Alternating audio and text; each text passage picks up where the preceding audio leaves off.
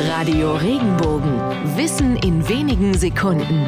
Alltagsfragen leicht erklärt. Warum ist es allerhöchste Eisenbahn, wenn es schon fast zu spät ist? Diese Redewendung verdanken wir einem Theaterstück über einen zerstreuten Briefträger, der ständig die Worte vertauscht. Als der Briefträger in einer Szene feststellt, dass der Zug, der ihm die Post bringen soll, schon längst da ist, sagt er, es ist die allerhöchste Eisenbahn. Die Zeit ist schon vor drei Stunden angekommen. Mit der Zeit entwickelte sich dieser Ausspruch zu einer beliebten Redewendung.